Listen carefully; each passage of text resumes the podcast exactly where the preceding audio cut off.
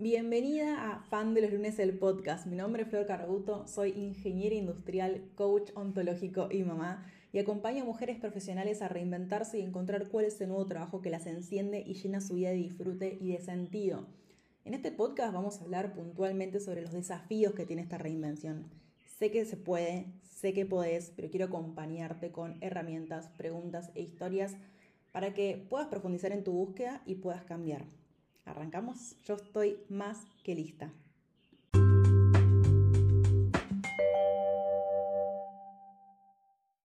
Bueno, este es un episodio distinto porque te hablo, te voy a hablar desde mi presente y desde el pasado. Estamos a 19 de febrero y el episodio que vas a escuchar a continuación lo grabé los primeros días de enero. Estamos como, hay 45 días de distancia y de diferencia entre lo que te estoy contando ahora y lo que vas a escuchar después. ¿Y qué pasó en estos 45 días? Bueno, te diría que la mitad de las mujeres que me escribieron por Instagram, por mail, por mis programas de acompañamiento, la mitad de esas mujeres estaban tomando una licencia de salud mental. Su cuerpo y su energía y su cabeza le dijeron, basta, no doy más, hasta acá te acompañé, hasta que hice lo mejor que pude, pero basta, ya está, no doy más. Necesito realmente parar y las pararon. Estas mujeres en general me escriben con esta sensación de vergüenza, ¿no? Como que lo último que dicen es, bueno, estoy tomando una licencia psiquiátrica, estoy tomando una licencia de salud mental, me está pasando esto, como si hubiese algo malo, como si hubiese algo que ocultar, yo creo que ocultar este tema lo único que hace es generar más angustia todavía y más esta sensación de que estás sola. Y acá te digo, no estás sola. Me escriben muchísimas mujeres que están en una situación, si estás en esta parecida a la tuya, no estás rota, no estás fallada. Llegamos a estos puntos de colapso porque el sistema y porque la, la vida nos lleva a este punto de colapso, pero se puede salir. Bueno, nada va a ser instantáneo y ya quiero adelantarlo y esto vamos a hablar un poco de hoy, pero no está sola, no está fallada. Lamentablemente a veces caemos en lugares equivocados para este momento de nuestra vida y no sabemos cómo salir y entramos en un loop de acelere y de desconexión que lo que hace es alimentar esta exigencia hasta que un punto, gracias a Dios, que nuestro cuerpo nos dice, bueno, basta. Y ahora es momento, si estás en esa, de parar un poco, aceptar que estás acá, abrazarte por sobre todas las cosas, compartirlo con personas seguras, conectar con esta sensación de que realmente no estás sola, no estás fallada, simplemente estuviste en el lugar equivocado por demasiado tiempo. Y esa es una, la manera, esta licencia, si es que la estás tomando, es esta manera, la manera más amorosa que tu cuerpo encontró para decirte, bueno, basta, porque creo que si, si llegamos a ese punto es porque no nos pasamos un semáforo en rojo, sino 700 semáforos en rojo. Pero bueno, esto para decirte, este mini, mini podcast, necesitamos hablar de esto, necesitamos traerlo a la luz, mientras también pensaba un poco en voz alta para hacer una analogía que no tiene que ver, pero tiene que ver. Nos cuesta mucho hablar sobre que queremos realmente hacer un cambio radical, muchas veces radical y fuerte en nuestras vidas. Nos cuesta mucho soltar todos esos logros, toda esa profesión, todo ese lugar de trabajo, todo ese prestigio que podemos llegar a tener, pero que realmente a veces nos lleva, puede ser muy lindo desde afuera, pero desde adentro es una bomba que en algún momento explota y que nos deja hechas pelotas. Necesitamos empezar a aceptar y a, impulsar este cambio y a traerlo a la luz y no, que, y no esconderlo son cambios que pueden doler e incomodar, y lo sé porque lo recontra viví y porque hace años que acompaño mujeres que, que estuvieron en esa misma situación. Pero más caro nos está saliendo quedarnos acá, quedarnos en este lugar que nos hace mal. Así que bueno, nada, fin de este mini podcast. Ahora sí te dejo con todo lo que grabé en enero.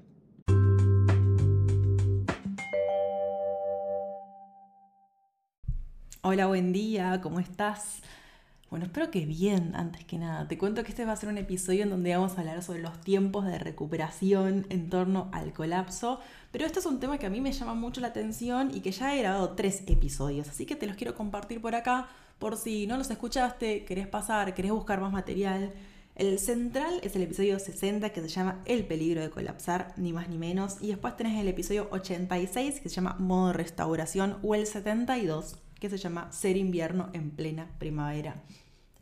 En el episodio de hoy voy a contarte una... Vamos a hablar sobre las cosas que nos pasan primero, pero puedo contarte una analogía de, cosas acá de la casa que sabes que es un recurso que yo uso mucho para poder mirar afuera, para mirar adentro y cerrar con un par de preguntas a modo de reflexión justamente para parar y en lo posible evitar el colapso, porque el colapso ya es como la última la última opción, ya es cuando el cuerpo nos tiró tarjeta roja, más que tarjeta roja, y nos manda de una forma u otra, nos, nos, como me paró a mí, con un accidente o con te puede agarrar un ataque de ansiedad o un agotamiento tremendo o depresión o cualquier forma que decís, bueno, ya está, basta, se terminó, como a la cucha, a pensar y a integrar y, y recuperarnos del colapso lleva su tiempo, lleva su tiempo y como te decía seguramente en el episodio 60, cuando uno colapsa ya quiere las respuestas, no tiene paciencia para absolutamente nada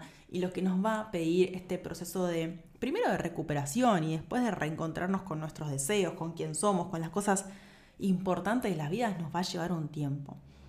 Estamos acá en plena etapa vacacional, te grabo este episodio desde los primeros días de enero y se me viene mucho algo que todavía este año no lo escuché porque estamos en los, en los primeros días de enero, pero que escucho religiosamente todos los años, que es, Flor, me fui 15 días de vacaciones a la playa, supongamos, la pasé re bien, espectacular, pero a los tres días estoy agotada, a los tres días no puedo más, o incluso llego más cansada de lo que me fui, o no llego a recuperar. ¿Cómo puede ser, Flor? ¿Cómo puede ser que me voy de vacaciones 15 días, súper bien, y no llego a recuperar. Y es, amiga, porque querés recuperar en 15 días de vacaciones un año de agotamiento, un año de llevar las cosas al máximo, un año de no dar más. Entonces, es cuando uno, yo siento al menos así, vos me dirás qué pensás, lo puedes dejar abajo en los episodios, en, en los comentarios de los episodios. Querer compensar 15 días de descanso de un año de agotamiento, estrés y colapso es hasta absurdo. No, no, no nos cierran las cuentas, no hay cuerpo que pueda recuperar en tan poco tiempo tanto desgaste, tanta angustia, tanto, tanto llevarlo al límite. Siento que en un mundo ideal, o en un mundo, no te digo ideal, pero un poco más amable, las vacaciones, como decía justo en un post de lo que subí ayer, están para descansar, parar, poner la cabeza un poco más en remojo, salir de la cotidianidad, pero no para pedirle esos 15 días recomponer todo un año de agotamiento. Es como exigirnos más de lo que ya nos estamos exigiendo, o sea, nos exigimos todo el año al palo y después nos exigimos en 15 días de vacaciones recuperar toda la energía para tirar todo un año más. No sé, al menos yo esa fórmula no la descubrí, no conozco a nadie que la haya descubierto y creo que está bueno esto, tratarnos con amorosidad, como siempre digo, y, y ok, poder descansar en, en ese tiempito, pero no exigirnos volver completamente renovados después de que hubo un año que nos cagamos a palos directamente, por así decirlo. Pero bueno, esa es la primera reflexión que traigo en el modo de verano el que estamos acá. Quizás me estás escuchando en agosto, pero bueno, no importa. La analogía que quería traerte con esto de los tiempos de recuperación, hablando de las vacaciones y demás, tiene que ver con una planta que tengo en casa. Quizás ya escuchaste alguno de mis podcasts, pero yo tengo un jardincito adelante y un jardín atrás. Y mm, durante todo el año pasado tuvimos este, combatimos hormigas por todos los lados. La verdad que la casa tiene muchos frentes, muchas plantas mi vida no es solo el jardín, sino que es este trabajo, la maternidad, la pareja, la vida y un montón de cosas. Y no, como cualquier ser humano, no puedo hacer todo y no puedo estar en todos lados al mismo tiempo. Y en un momento, una de las plantas que encima que es una de mis plantas favoritas, me encanta, la empecé a ver que cada vez estaba justamente más cagada a palos, estaba como perdiendo más hojas, nos mudamos a esta casa y estaba llena de flores y de repente empezó a tener menos flores, menos hojas, a estar totalmente em, comida, o sea, era tipo solo ramas, por así decirlo, no lograba darle con combatir a las hormigas, después pude combatir las hormigas en el jazmín, pero no las pude combatir en esta planta y la planta quedó completamente pelada y en un momento dije, bueno, ya está, medio que sea lo que Dios quiera, más que esto no puedo hacer con esta planta en este momento. y salían brotecitos chiquitos y las hormigas iban y las comían. Y salían brotecitos chiquitos, iban y las comían. Intentaba probar algún otro producto que funcionaba tipo un chiquitín. Em, hasta que medianamente las hormigas dejaron de aparecer porque bueno, les dimos con todo lo que había y más. Pero la planta no levantaba. Honestamente, todas las plantas estaban levantando, todas las plantas estaban volviendo a, a sacar brotes, a sacar flores, a sentirse más radiantes, por así decirlo, y esta planta no levantaba y no levantaba y no levantaba y está totalmente pelada ahí en la esquina de mi jardín y yo decía, ay, esta planta que era tipo tan linda y que me encantaba tanto, ¿cómo puede ser que todavía esté ahí como... No, no, podía arrancar. Eh, no sabía si era la época del año, si era no sé qué cosa, pero bueno, le costó mucho, mucho. Te diría que le costó, le llevó un año y ahí estoy con los tiempos de recuperación. Mientras todas las plantas recuperaron relativamente rápido, esta planta le costó un montón. Empezó con algunas hojitas y cuando yo ya vi que los primeros brotes dije, ah, listo, ya está, ahora tipo en 15 días levanta, pum, para arriba, está llena de hojas, está llena de flores. No, mentira creció un ritmo muy lento, muy lento, muy lento, muy lento. Cuando estaba medianamente ok, tuvo otro ataque de hormigas, pero este lo pudimos combatir bien.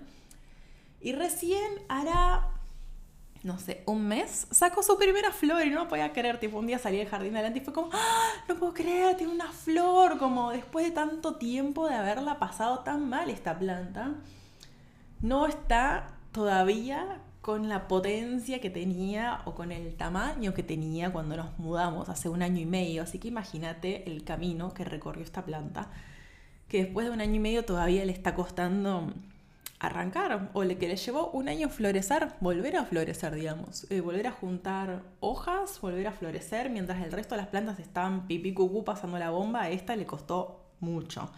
Y eso que hasta ahora largó dos flores nada más. O sea, sí, volvió a florecer, pero está ahí como en esas primeras instancias de recuperación. Y traigo este tema, y lo traigo esto de afuera para adentro, porque el colapso tiene esto tan complicado que nos va a llevar tiempo descolapsar. Hay un episodio, y ahora me voy a fijar exactamente cuál es, ahora te lo voy a decir, que es el episodio 85, ahí lo busqué, que es la charla con Flor García Díaz, que ella hizo fan de los lunes y contaba esto, que llegó a fan de los lunes bastante colapsada y que le llevó un tiempo descolapsar y que le llevó un tiempo volver a encontrar el eje para poder contestar las preguntas, para poder llegar a una profundidad con las preguntas. Entonces, lo ideal obviamente sería no llegar a ese colapso porque creo que es un gran enemigo, bueno, del disfrute claramente, de la tranquilidad, claramente, y de la conexión, por sobre todas las cosas, ¿no? Con la conexión con nosotras mismas. Estamos ahí, pum, no nos quedó ni una hoja, estamos a duras penas sobreviviendo y el tiempo que nos va a llevar volver a conectar, volver a sentir tranquilidad, volver a poder disfrutar es ser proporcional al nivel de agotamiento extremo que tengamos. Hay muchas mujeres que llegan a fan de los lunes o que me escriben, justamente ayer me escribió alguien que ya podía ver el nivel de agotamiento que, que tenía y esto necesito ya descubrir cuál es mi trabajo fan de los lunes, no puedo más, eh, estoy al borde del caos y lo entiendo, lo recontra entiendo, pero desde ese lugar es muy difícil poder conectar con nuestro trabajo fan de los lunes. Del colapso al trabajo fan de los lunes hay una estación intermedia que es el descolapso, por así decirlo. Cuando estamos colapsadas no tenemos energía para poder, para poner en nada. Tenemos quizás el deseo, ¿no? Tipo, ya quiero sentirme bien, ya quiero encontrar cuál es el trabajo que me gusta, ya quiero cambiar de trabajo. Pero antes de llegar ahí, necesitamos hacer ese camino anterior que es volver a estar en contacto con nosotras mismas, volver a cargar energía, porque todo ese camino de búsqueda necesita paciencia, energía, foco, todo lo que en el colapso directamente no hay. Entonces, si estás en esta, te recontraentiendo, te recontraentiendo porque estuve ahí. Pero la, la invitación a a buscar herramientas y ahora te voy a hacer un, par de preguntas para primero intentar descomprimir un poco para descolapsar, entendiendo también que el camino del descolapso, no sé si existe esta palabra, pero la estoy inventando y estoy segura que me entendés, lleva su tiempo, con esa paciencia y con esa observación para ir pasito a pasito. Y hay algo que lo ideal sería, como te decía antes, evitar llegar a este, a este lugar, evitar llegar a este momento, evitar llegar a este nivel de agotamiento extremo. Que para mí algo muy interesante que lo puedes llegar a, no sé si prevenir, pero sí que puedas tomar conciencia, porque a veces entramos en un piloto automático, en donde tenemos quinta fondo y vamos a 300 kilómetros por hora y no nos damos cuenta. No sé si a veces te pasó, a mí me, me ha pasado estar en el auto tanto manejando como de copiloto y no te das cuenta lo rápido que estás porque te acostumbraste a esa velocidad. Y de repente es el velocímetro y dices tipo, ah, bueno, voy a desacelerar un poco porque esto no me gusta. A veces el ritmo que llevamos no nos, eh, no nos deja ver realmente el impacto que está teniendo y la velocidad a la que estamos yendo o el peso que estamos cargando de más que tiene que ver mucho con el colapso y de esto hablo un poco en el episodio 60 que te decía. Entonces, el ritual que para mí me parece interesante tiene que ver con el ritual de la observación, que puedas parar un ratito, cinco minutos, que estoy segura que cinco minutos tenés, porque estoy segura que cinco minutos le dedicas al celular para ver alguna boludez. Obvio que yo también lo hago, ¿eh? Que puedas dedicarte cinco minutos, no sé, en la mitad del día, al final del día, para preguntarte cómo estás, cómo te sentís, si te exigiste hoy, si te exigiste hoy, hoy, ¿a qué te exigiste? ¿Cómo está tu cuerpo? Que puedas empezar a ver esos especies de signos de que hay algo que puede ser que no estén dando tan bien. Para cambiar cualquier cosa, primero hay que poder registrar. Poder registrar qué es lo que está pasando, qué es lo que estás sintiendo, qué es lo que estás haciendo, qué es lo que no estás haciendo y después de ahí se viene la famosa pregunta que a mí me encanta, que es, ¿y ahora qué quiero hacer con esto? Pero antes de qué quiero hacer con esto, esta pregunta de primero, ¿cómo me siento? ¿Cómo estoy? ¿Qué hice hoy? ¿Qué cosas se sintieron bien? ¿Qué cosas no se sintieron bien? Y ahí, primero ese registro. Si tenés ganas de llevar un mini cuadernito, creo que sería espectacular, porque a veces solemos desestimar el impacto de lo que hacemos. Bueno soy, bueno soy, bueno soy. Y cuando te quieres dar cuenta son, 10, no sé, 180, o sea, 6 meses del año, diciendo, bueno soy, bueno soy, bueno soy. Y ahí viene el colapso inminente porque uno no puede sostener determinado peso, determinada velocidad, determinadas exigencias durante un tiempo prolongado. Ahí viene, pum, el colapso. Y dice, ah, ahora que me doy cuenta, hace seis meses que estoy tipo, con estas situaciones.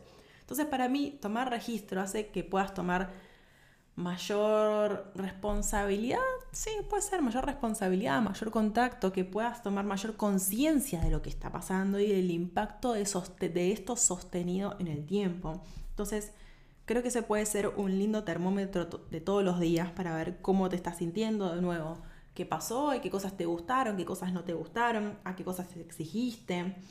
Para mí es Ahora lo que te voy a decir son cosas que vos adaptalas a tu vida, pero que sí me parecen importantes para evitar el colapso justamente que tienen que ver con el espacio de autocuidado. Y el espacio de autocuidado no tiene que ver para mí para nada con ir a hacerte las manos, los pies o, eh, no sé, teñirte el pelo en no sé dónde o comprarte una ropa en no sé dónde. No, para mí el autocuidado pasa por otro lado en una primera instancia, que tiene que ver con darte espacios para vos, para tu silencio. Eh, a mí personalmente me ayuda mucho esto de salir a caminar, ponerme en movimiento, no tanto desde la salud física, sino de la salud mental, de darme espacio en la cabeza, de reservarme un ratito para mí.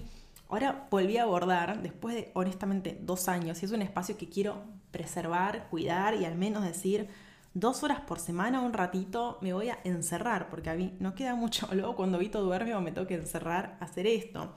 No hace falta tener 18.000 espacios para vos durante la semana, pero sí tener, te diría, sería hermoso, dos o tres momentos para vos en la semana, para vos, para no estar con el celular, para no estar con la computadora, para no estar anestesiada, sino cosas que te hagan sentir bien, que no tengan que ver de nuevo con ir a hacerte las manos necesariamente o tomarte media botella de vino a la noche, que qué hermoso es, pero para mí eso no es espacio de autocuidado, pues eso para mí tiene que ver más con otra cosa. Otra de las actividades que para mí pueden estar buenas a la hora de, de evitar caer en el colapso, y esto es incomodísimo, tiene que ver con dejar de postergar estas preguntas o estas conversaciones con vos y con otras personas, sino es una bola de seguir eh, haciendo, no sé, haciendo cosas que, no te hacen bien directamente. A veces las, las, conversiones que necesitamos tener en nuestra casa parecen apocalípticas y cuando las tenemos, bueno, no son tan apocalípticas. Puede que sí suceda, pero creo que en la gran mayoría no. Entonces dejar de postergar esas conversiones importantes, no sé, con tu pareja, con tu jefe o con tu jefa, con tu familia, con tus hijos, con tu socia. Eh, dejar de patear esas cosas que son incómodas, porque lo único que hace eso es generar más peso todavía para arriba. Y sabemos que, como te lo dije, podemos sostener peso de más, pero no constantemente todo el tiempo. Otra cosa que ya me lo voy a tatuar eh, y va a ser uno de mis, no sé, mis banderas para el 2024 es dejar el celular, dejar las redes sociales. Yo me desinstalé, creo que como estuve tres semanas sin redes sociales y fue como, ay, qué placer, por favor volví a tener tiempo eh, al punto de que me aburrí. Tipo, ay, estoy aburrida. volví a tener tiempo, volví a tener más tranquilidad, me bajó muchísimo el nivel de ansiedad. Desinstálatelo, desinstalate de las redes sociales. Vas a ver que vas a ganar más de lo que vas a perder, por así decirlo. Y ahí vas a ganar tiempo, tiempo que lo puedes usar también para descansar, para dormir, para leer un libro, aunque sean tres páginas, no importa, para um, hacer una actividad que te guste. Yo ahora estoy haciendo Duolingo, que estoy aprendiendo italiano, estoy con una racha de 60 días, muy orgullosa de eso. Y no le pongo más de 6 minutos al día, con toda la furia. El mejor de los días 10, en el peor de los días 3, para que tengas una idea. Pero es un momento para mí, un momento para hacer algo distinto, un momento para despejar la cabeza, para poner mi cabeza en movimiento también para otra cosa. Entonces, desinstalate las redes sociales, por favor. Y preguntarte otras preguntas, ¿no? Eh, ¿Qué te detona la ansiedad? Si es que la ansiedad, para mí el colapso, la ansiedad, la angustia están como bastante, eh, bastante entrelazadas. Si no estuviste leyendo mis últimos newsletters, te sugiero que te anotes a, los newsletters porque yo también estuve compartiendo temas para volver a sentirme más tranquilas, más en estos tiempos súper turbulento si estás viviendo en Argentina, de, mucho caos, de mucha incertidumbre, eh, en donde creo que más que nunca necesitamos, sí, tomar contacto con la realidad y con lo que está pasando, pero no sobresaturarnos de información. Que a mí me pasó eso, sobresaturarme de información y me hizo realmente mucho más mal que bien. Bueno, que ver qué te detona la ansiedad. ¿Y qué estás haciendo de más? Recordemos que el colapso tiene que ver con hacer cosas de más con sostener cosas de más. Entonces preguntarte qué estás sosteniendo de más. Si hay algún límite que, te, que necesitas poner, un límite a vos, un límite a otra persona, los límites no tienen por qué ser necesariamente algo que lleve al conflicto o decirlos de mala gana. Sí, obvio, puede ser que la otra persona no le guste nada el límite que le estás poniendo, pero recordá también que lo estás haciendo para vos, por tu salud, que le estás haciendo un favor a tu yo del futuro que te está diciendo gracias amiga por decir que esto no lo puedes hacer ahora porque te estás ahorrando mucho dolor, por así decirlo, y mucho cansancio, tipo todos los límites que podemos poner y los límites no tienen que ver con esto nunca más lo voy a hacer, ¿sí? Ok, puede ser así, pero puede ser, che, ¿sabes qué? Esto lo voy a hacer la semana que viene, o esto lo voy a hacer por la mitad, porque no me va a dar, o mira, me dijiste que tengo que hacer ocho cosas. Puedo hacer tres. Elegí las tres que más te gusten. Otras preguntas más. ¿Qué, ¿Qué, cosas te ayudan a bajar el nivel de agotamiento? De nuevo, en lo posible, cosas que no tengan que ver con las anestesias, que no sean tomarte media botella de vino y hacerte millones de maratones. De, yo ahora me enganché mirando The Crown de nuevo. Cosas que te ayuden también a bajar el nivel de agotamiento, pero recargar energías. A mí ver The Crown y tomarme media botella de vino no me ayuda precisamente a recargar energías. Sí me ayudan a poner la cabeza en off, digamos, pero no a, juntar energías. Y yo creo que lo que necesitamos también en estos momentos de tiempo de recuperación es juntar energías. Em, y otra pregunta para cerrar, que me parece re interesante, tiene que ver con preguntarte qué hábitos tóxicos tenés en, esto, en este momento en donde si estás escuchando esto, si te sentís representada con esto, la energía está en un lugar delicado, ¿no? No es que tenemos energía para tirar el techo y podemos hacer lo que se nos dé la gana, total, no pasa nada. Y estamos ahí como con lo justo, viendo cómo hago para no colapsar, cómo hago para no agotarme. Entonces, me parece que es un momento súper importante para prestar atención a qué nos saca energía, qué nos da energía y qué hábitos tóxicos tenemos. No hace falta sacarlos todos de un saque de un día para el otro. Yo no creo mucho en eso porque siento que eso genera un efecto rebote. Pero sí para uno, identificarlos y al menos decir, bueno, el mes que viene voy a trabajar en este, pum, y voy a trabajar taca, taca, taca para sacarlo, digamos, o para bajarlo. Entendiendo de nuevo que es algo que me hace, que te hace bien a vos, que le hace bien a tu yo del futuro, que es algo que en el corto plazo incluso se va a sentir mejor. ¿Qué hábitos tóxicos tenés? Así que bueno, nada, contarte esto. De los tiempos de recuperación me parece que a modo de resumen es salir del colapso no es gratis, no es fácil, no es inmediato y lo mejor que podemos hacer es evitar ir al colapso. Sé que es algo que es obvio, Flor, todo el mundo quiere evitar el colapso, pero justamente como te decía antes, a veces no nos damos cuenta, no nos damos cuenta el nivel de exigencia que estamos manejando, no nos damos cuenta la velocidad a la que estamos yendo, no nos damos cuenta del peso que estamos cargando porque estamos acostumbradas, porque estamos anestesiadas, porque ni siquiera nos paramos a preguntar, porque lo consideramos normal y de eso se van a venir uno de los próximos episodios. Así que primero registro, registro amoroso, no para darnos con un látigo, sino para, ah, ok, estoy yendo a esta velocidad, estoy cargando todas estas cosas que en realidad no tengo tantas ganas de cargar, le estoy diciendo que sí a todas estas otras cosas ¿Cómo puedo hacer para también descansar en la cotidianidad sin tener que esperar estos 15 días de vacaciones que ya sabemos que no compensan el cansancio y el agotamiento de todo un año? No nos... Eh, no nos... Eh, ay, no me sale la palabra, confundamos, engañemos, ahí está, no nos engañemos con eso. Ni los feriados largos ni las vacaciones compensan el cansancio y el agotamiento del resto del año. ¿Cómo podemos construir una vida que se sienta bien?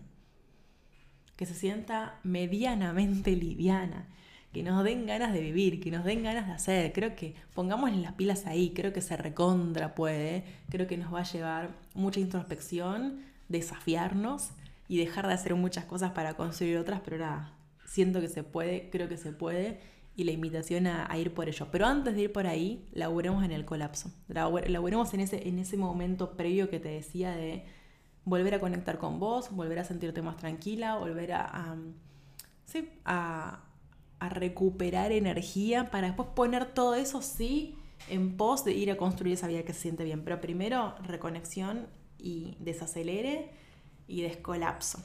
Te mando un abrazo grande, me encantaría saber qué te parece este episodio. Estoy mega abierta a que me compartan ideas para los próximos. Y sí, nos vemos en el próximo que yo creo que tiene que ver con la normalización. Te mando un abrazo.